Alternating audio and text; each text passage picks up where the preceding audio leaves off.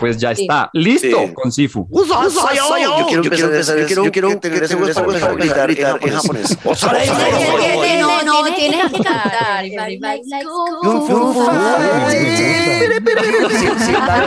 Este es de los juegos que yo quería. Ay, bueno, muchas, muchas plata. Hay muchos juegos que van saliendo que Aquí. Pero este, este es un juego que quiero tener ya, de verdad. Aquí. Es un juego que quiero tener ya, de verdad. eh, porque sí se ve muy. Y la, la, mm, el arte del juego también es súper bonito. sí. Me gusta ¿Cómo mucho. estás? Y es complicado. Usted habla de plata y el problema es que en tres fines de semana de este mes de febrero, Pues eh, después de unos años complicados, de muchos aplazamientos, videojuegos guardados, o sea, ya este 2022 pinta más amable. Y hay lanzamientos de esos que solamente encuentran en pantalleros el podcast, así que bienvenidos. Bueno, de entrada yo sé que muchos están preguntando, ay, van a hablar de God of War Ragnarok, de Zelda y su segunda parte, de God of Night, de Howard's Legacy. No. ¿Por qué? Pues no hay fechas, no tenemos todavía claridad de estos juegos. Sí, que primer semestre, que segundo, que son los más esperados, que hemos visto trailers. Ajá, pero todavía no tenemos idea cuándo podremos eh, llegar ni siquiera a, los demos, a- a los trials, nada. Por eso vamos a concentrarnos en los títulos que ya están de aquí, desde hoy y en un mes, porque ni siquiera vamos a llegar a junio. Son títulos que ya a partir de hoy, y es más, hace algunos días están en el mercado, así que empiecen a anotar. Y voy a empezar de una vez con, con el negro, porque yo sé que si hay alguien acá fanático de Pokémon, es usted. Desde el 28 de enero tenemos eh, Sí. Nintendo Switch, el Pokémon Legends, el Arceus en esta historia del Japón del siglo XIX. Cambio absoluto, porque creo que era lo que muchos estábamos esperando: dejar el oh, combate, cambio de pantalla, escoge poder, escoge poder. No. Un mundo abierto de Pokémon, de ir capturándolos como siempre lo imaginamos, ¿no? De andar en tercera persona caminando por ahí. Así que ya está listo, ¿ya lo tiene, negro? Ya, sí, esta es mi entrada a- al universo Pokémon, eh, Luiscar. Yo, yo no había jugado, creo que jugué un Pokémon en el Game Boy Color. Es que Pokémon Eh, Snap. y no me acuerdo qué Pokémon era eh, y jugué muy poquito realmente. Entonces yo pregunté eso hace varias semanas en, mi canal de Twitch si era una buena opción eh, eh, introducirme al mundo de, Pokémon con este videojuego y me dijeron que sí, por una sola razón. Y es que eh, cambian mucho todas las, las dinámicas del juego, como siempre ha sido Pokémon, cambian algunas cosas. Entonces me decían, si usted va a empezar con ese, pues es que va a empezar igual que el resto del mundo, porque el resto del mundo eh, va a empezar de ceros con ese juego. Entonces eh, Claro. me pareció una, una, una jugada muy llamativa de Pokémon para atraer nuevos eh, seguidores a este universo, cambiando un poquito las dinámicas, poniéndolo un poco más veloz el juego, es un poco más rápido. eh, y la verdad estoy contento, me ha gustado. Y, y salirse como de ese mundo, no porque esté mal ni mucho menos, pero de ese estilo como Final Fantasy de pelear por turnos y de volver un poco más lento el asunto, porque la forma del juego ya existía, todos los que vimos en, en Game Boy y demás, de ir caminando por el mundo, pero pues cada vez que uno encontraba un Pokémon había que entrar, se cortaba todo, creo que esto le da mucho más dinamismo y realismo a la hora de entrar en esta historia de los Pocket Monsters. Dani, ustedes de, de shooters no tanto, ¿no? Yo, es que este tema me rompe el corazón. ¿Por qué? ¿Qué le ¿Por hizo? qué? Porque yo sí soy muy fan de Pokémon y yo no tengo Nintendo Switch, pero tuve en Game Boy todos los que tú quisieras y... Pero Dani, usted que es tan fan como yo, ¿usted no sufre con tantos Pokémon nuevos? O sea, ¿a usted le gusta que haya ahora 3500? Yo es que me quedé en los 150 y de ahí para allá me varé. ¿Sí? me fascina. O sea, en Pokémon Go, además que, o sea, necesito eh, todo el Pokédex y voy armando mi Pokédex en orden porque el TOC no me permite otra cosa.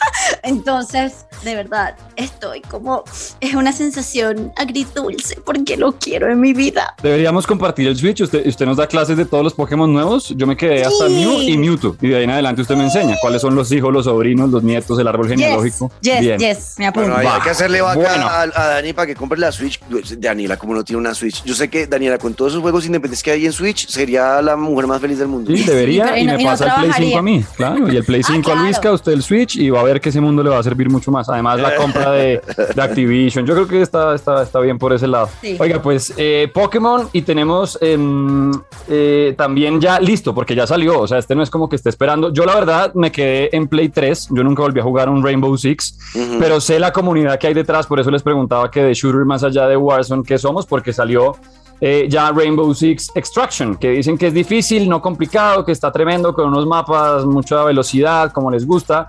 Y sobre todo que yo no sabía, pero desde hace algunos años la comunidad multiplayer de, de Rainbow Six creció hartísimo, Juanca. Sí, de acuerdo. Eh, el Rainbow Six Extraction, que creo que fue tal vez el primer título importante que salió este año, Em, en enero. Eh, es un juego que a mí me llama mucho la atención. Yo nunca había jugado los Rainbow Six. Lo he probado un par de veces este juego. Eh, con amigos es muy divertido. Más o menos es la historia de tres eh, agentes, ¿no? Tres... ¿cómo se, ¿cómo se dice? Operatives, no sé cómo, bueno, operativos. tres tipos, tres personajes que están enfrentando como una como un virus o algo así que toma unos monstruos y que son casi un parásito, Algo así. Y eh, el cambio de dinámica del Rainbow Six es que si a uno de los tres los, los agarra este bicho, eh, los deja prisioneros o como que los secuestra, pues los otros dos les toca devolverse en el videojuego hasta encontrarlo y rescatarlo. Esa dinámica me ha parecido divertida, es un juego que es satisfactorio a la hora de disparar. La verdad, creo que el Rainbow Six Extraction tiene cosas interesantes para los que les gusta ese tipo de videojuegos y también ya está a la venta. Y que es más de, a ver, es que nosotros jugamos o hemos jugado Warzone y es más de hágale, rushe y ta, ta, ta, ta. Rainbow Six es mucho más de estrategia de por qué ventana vamos a entrar, con qué granada, si va a ser segadora de flash, con qué armas, silenciadores o no, cómo rescatamos. Bueno, es, un, es una cosa muy distinta porque hay más estrategia de por medio. Pues ahí tienen Rainbow Six. Yo no sé si ustedes son fans de Dying Light, que ya tiene su segunda parte andando. Soy muy, nervioso. Yo jugué un, yo jugué un poquitico del 1 y me gustó. No lo completé porque fue un play prestado, un juego prestado, eh, pero, pero me gustó muchísimo. Este juego es chévere, eh, Luisca, y me llama la atención para, para, para de pronto adquirirlo este año si encuentro con quién jugarlo, porque creo que lo chévere del juego es enfrentarse a hordas de zombies con amigos. Eso me parece brutal de aguantar una tras otra. Yo estoy, yo estoy de acuerdo. Yo, lo, yo igual que Dani, no es que le haya parado muchas bolas, no lo jugué mucho, pero lo que sí es que lastimosamente, bueno, ya está para eh, PlayStation 5, 5, eh, Xbox Series X, PlayStation 4, Xbox One, PC, que no se retrasaron. Quien sí se demora es Nintendo Switch. Otra vez, aunque ya empiezan a salir juegos para algunas consolas, pues eh, se demoran. Otra vez vuelve el parkour, el apocalipsis zombie. Esto es un juego en primera persona para quienes nunca lo han jugado y yo creo que es ahí cuando a mí me me ahuyenta. Yo es que soy tan malo para esas cámaras, pero si además usted le pone zombies, no, qué susto tan Sí, la verdad me pongo nervioso. me pongo nerviosito. el tema de Dying Like, pero bueno, sé que también hay muchos que estaban esperando. Eh, si es de Switch, hay que esperar un ratico más. Hoy mismo, o bueno, en estos días, en estos tiempos, cuando ya estén escuchando este episodio, hay un juego que veníamos esperando hace rato, que mezcla las artes marciales, que mezcla el combate, que se venía además hablando hace mucho desde el primer tráiler de gameplay que nos dieron y es Sifu, la historia de, de, un joven aprendiz de artes marciales que tiene que luchar contra un grupo que acabó con su familia. Y bueno, uno va literalmente luchando entre niveles. Tiene muchas cosas chéveres dentro de lo que se alcanza a ver. Todavía no lo tengo, se acaba este episodio y me voy a comprarlo.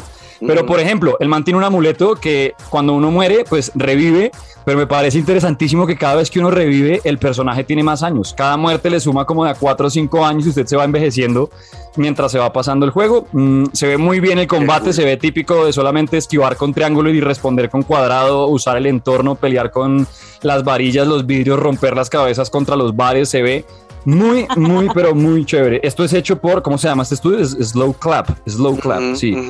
Eh, y, este viene desde hace rato. O sea, lo venimos hablando desde, por ejemplo, el año pasado cerrando pantalleros. Pues ya está listo con Sifu. Yo quiero empezar, yo quiero que tener ese voz para empezar a gritar en japonés.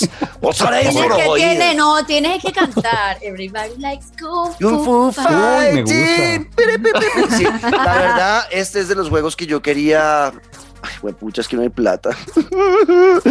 hay muchos juegos que van saliendo y lo que hace.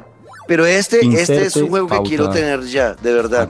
Es un juego que quiero tener ya, de verdad. Eh, porque sí se ve muy. Y la, la mm, el arte del juego también es súper bonito. Me gusta mucho. Y es complicado. Usted habla de plata y el problema es que en tres fines de semana de este mes de febrero. se enreda todo, porque listo, decimos Sifu y a los ocho días, Dani, Ay, a los mío. ocho días, 18 de febrero, nos vamos al oeste prohibido, porque se sigue la historia de Aloy con uno de los videojuegos, si no el más esperado al menos para PlayStation, porque este sigue siendo exclusivo, Horizon Forbidden West. Ish, Dani, ¿qué vamos a decir? Dios mío, es que, o sea, en este momento me siento Barney, ¿ok? Las manos no me llegan al bolsillo. Llamaste a Pero- Barney, ¿cómo así? Mm, ¿Qué Las pasó, manos no me llegan al bolsillo, estoy así y que estoy. Ey, o sea, está, está cariñoso, pero creo que ya ahorita que faltan 10 días y empiece el, el, el- el clock, el, perdón, el clock, el reloj a hacer tic probablemente empiece a bajar las manos al bolsillo y digan, ¿qué más? O sea, tengo mucho tiempo esperando. Además que la saben hacer muy bien, ¿no? Venga, ¿por con- qué les gusta a ustedes tanto ese juego? A ver, yo estoy pasándome el, el Zero Dawn, que yo no me lo terminé de pasar nunca, lo estoy pasando en vivo en Twitch para prepararme para el Forbidden West, porque es otro juego que espero. Dios mío, yo no sé, voy a dejar de comer como tres meses eh, porque estoy gastando mucha plata en videojuegos para poder jugarlos en, en vivo en Twitch. Y Forbidden West es uno que quiero pasar en vivo. Y eh, las primeras tal vez 10 horas de, de- del, del Dawn, yo lo he sentido muy lento. Hay mucho, mucho texto, hay mucho diálogo. ¿Por qué les gusta tanto ese juego? ¿Ya te metiste en una de las calderas? Eh, no, no, estoy empezando hasta ahora, estoy empezando hasta Ok, ahora. ok. Cuando te metas en la primera caldera que consigas, Ujú, grabamos otro episodio de pantalleros. ok. Porque yo, yo siento que luego de la primera caldera y empiezas a, a- a verdaderamente entender por qué ese mundo está como está, no solamente por la breve historia que te dan al empezar a, a jugar. Que a Es mí que la breve me historia, es que la Me- breve pero, historia- no, pero es que es breve. Es que, o sea, no, hay mucha- señora. Esas conversaciones, uno dura una hora hablando con un personaje, es como, ay, ya, quiero ir a matar Pero bichos". no, pero es que en, en las primeras 10 horas es, es básicamente el por qué hay conflicto entre los clanes, pero el por qué el mundo está como está y por qué llegó al punto en el que llegó, ahí es cuando verdaderamente yo sentí que el juego me agarró y no me soltó hasta que lo terminé. De verdad. Y, A y mí creo sí. que eso, eso empieza desde la primera caldera en la que, en la que te metes. Sí, a, mí, a mí, en cambio, me pasó como en contra de muchos, porque sé que, al igual que Juanca, a mucha gente lo espantó que al principio, pues es que a- a arrancar a contar esa historia post-apocalíptica en un mundo que uno no entiende qué está pasando es muy jodido, los personajes, los diálogos, etcétera. A mí me pasó al revés. Yo no podía darle una sola vez a X hasta que leyera el diálogo, hasta que entendiera de dónde venía cada personaje. Me fascinó. Creo que desde el principio el tema de un mundo consumido por las máquinas, a mí ya desde ahí arrancamos. Y además que Daniela me regañó tantas veces que dije, bueno, voy a poner atención. Vamos a ver qué, de qué se trata esta vuelta. A mí me fascinó. Y ya cuando uno sale de esa primera aldea, no por hacerle spoilers, eh, pero ya cuando uno sale de la aldea donde tiene que hacer como la competencia y todo, y ya se enfrenta al mundo abierto donde esto está lleno de máquinas que uno no entiende qué- quién, quién es bueno, qué es malo, cómo ataco, cómo me escondo. Nah, a mí me, me cautivó ese mundo abierto y creo que de- del Forbidden West que viene, Además que lo han sabido hacer muy bien porque muestran adelantos de nuevos enemigos, de nuevas máquinas. Creo que es como la misma esencia, como sorprenderse uno con estos bichos gigantescos. Ahora vienen elefantes, vienen cobras en versión Sí. máquina, ahora se puede nadar, hay bestias debajo del agua. Creo que está, está muy bien y la historia, pues que con la historia se pueden hacer lo que quieran. No voy a spoilear mucho, lo que sí voy a decir es que este juego es de lo que sí que sí hay que jugar en este arranque de 2022. Y es que estamos Ah, hablando y, de... no, y, el cliffhanger con el que dejan el, el final del, primer juego es una cosa que uno dice, ¿y ahora yo qué hago con...? O sea, cuando, cuando se muere Aloy, no mentira, negro. Y estamos hablando, ojo a esto, estamos hablando 8 de febrero Sifu, 18 de febrero Horizon y a los 8 días que... Ahí sí ya se me va el otro pulmón, porque el 25 de febrero, no, pero es que además usted no me puede empezar vendiendo un juego diciéndome que está metido George R.R. Martin mezclado con Miyazaki, o sea, esto va a ser Elden Ring, 25 de febrero. Juanca, ¿está listo para gastarse ahora sí la vida? no, no, no, en Elden Ring yo. yo. sé, yo sí voy a saltar, yo sí voy a saltar, yo me, se me lo esquipeo. ¿Por qué? Porque a mí al decirme que es un juego creado eh, o sale de la mente de George R. R. Martin y hecho por la gente de los Souls, eh, gracias, yo paso. Yo no, no, esos ¿De juegos, yo no, yo no puedo, yo no puedo porque es que me estreso demasiado. Yo con un juego de esos puedo morir de un infarto.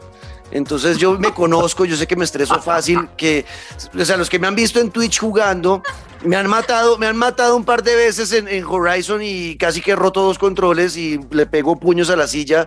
No me quiero imaginar muriendo cada, cada dos minutos en, en Elden Ring. Se ve divino, el juego se ve hermosísimo, pero yo no lo voy a jugar. Y Dani, si se va a meter en ese, no sé qué es todavía el caballo que uno maneja, que es como un burro reno, bueno, ¿se va a subir ahí? Un burro reno. Eh, bueno, solamente para saber qué estuvo haciendo George R.R. R. Martin en lugar de escribir Winter. Porque no ha escrito. Exacto, muy probablemente, sí. Es decir, vamos a ver primero con Horizon, pero es que tanto que nos quejamos el año pasado y aquí está como, bueno, pues aquí tienen. ¿Qué tanta queja? Sí, aquí hay un resto de juegos este año y, en el primer, y tan solo en los primeros tres meses ya es demasiada plata. Dios mío. sí, demasiada plata. Bueno, pues ahí tienen cerrando el mes. Ahí es donde uno valora el Game Pass, ¿no? Ahí es donde uno valora el Game Pass. Por ejemplo. le digo, que eso es lo que, por eso es que PlayStation tiene que buscar esa, ese mismo eh, servicio. Por eso uno no tiene que gastar tanta plata, siempre paga una mensualidad o paga la suscripción al año y muchos de esos juegos los tiene eh, apenas salen y, además que de todos... A mí me gusta ser dueña de mis juegos, perdón. Sí, yo soy igual. Pero de todos los que hemos nombrado, el único que tiene como un medio precio, como que uno dice, ay, vea, llegó barato, es Sifu. Sí. que son 39 dólares. De, ahí para allá, escoja con cuál va a entregar la cabeza. Mm, mm. Y las edición deluxe, ni hablar. O sea, Horizon Forbidden West, uno, una edición de 80 dólares. No. bueno. Pero, pero ahí tienen. Y aquí nos podríamos quedar. Creo que solamente les voy a mencionar uno más como para hablar del mes de marzo y un título que yo sé muchos están esperando, entre ellos Juanca, que es corredor y le encanta clasificarse y manejar sus carros y hacer toda la vuelta, que es Gran Turismo 7, que llegará el 4 de marzo y a ese yo sí sé que hay muchos, incluido Juanca, creo que el primero que no piensa ni cuánto cuesta ni en dónde ni sino, démelo.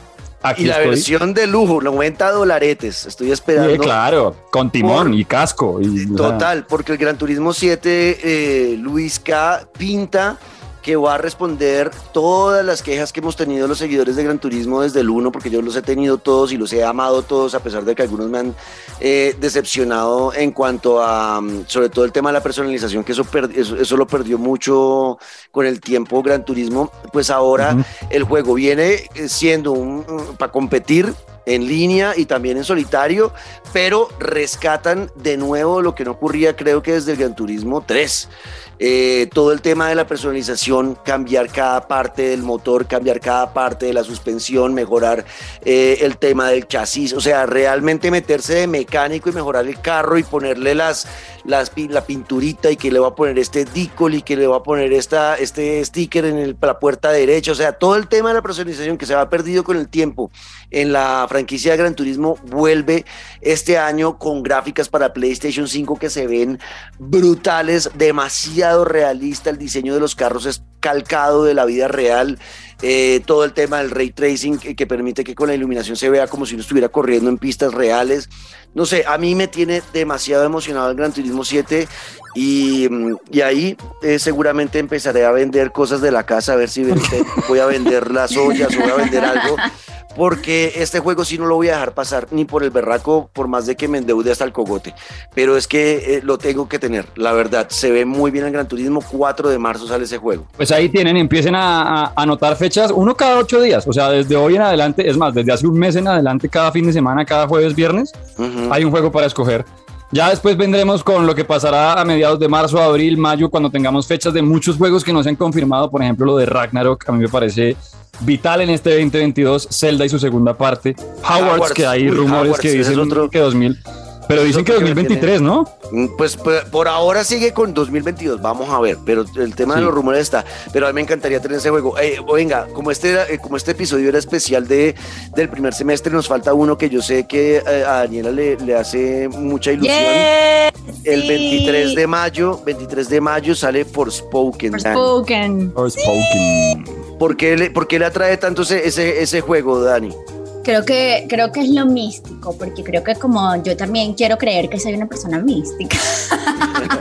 Eh, de, verdad es eso. Literalmente estoy juzgando un libro por su portada. Ok, ok, pues bueno, ese juego. Muy, simple, muy simple, pero se ve increíble. Ese juego sale el 23 de mayo. Bueno, pues ahí está, Luis, que yo creo que los cubrimos el primer semestre, los que están confirmados. Sí, de acuerdo. Si ahí nos quedó faltando algo, si de pronto usted tiene un título que ya tiene en sus manos en su consola y mm, cree que merece la pena mencionar, hágale. Numeral Pantalleros el podcast. Nosotros nos encargamos de de buscar y de comentar. Y por eso les decía, es que llegamos hasta marzo y bueno, un adelanto a mayo, porque aquí podríamos irnos hasta octubre hablando del Señor de los Anillos y Gollum, hablando de una cantidad de cosas que vienen. Gotham Knights, yo estoy esperando ese juego. Otro juegazo. Pero, sí. pero bueno, aquí seguiremos recomendando. Por ahora, vayan mirando qué parte del cuerpo van a donar. Eh, dicen por ahí que el riñón, pues un riñón no es, no es tan importante. Ay, Dios eh, mío. Y cuesta 15 mil, 15 mil, está bien. Eso, exacto. arroba Juanca Screams, arroba Dani Ah, no, mentiras, ahora es Dani Javi. ¡Eh, ¡Vamos! Y Luis cayó al piso guerrero, sus regaños, comentarios, saludos, todo lo que quieran de pantalleros el podcast. Y bueno, empiecen a romper alcancía o a buscarse otra más bien, porque si vienen muchos títulos imperdibles en este 2022. Se cuidan, jueguen siempre. Y Dani, estoy esperando mi Play 5. Muchas gracias. Eso. Nos vemos. Chao.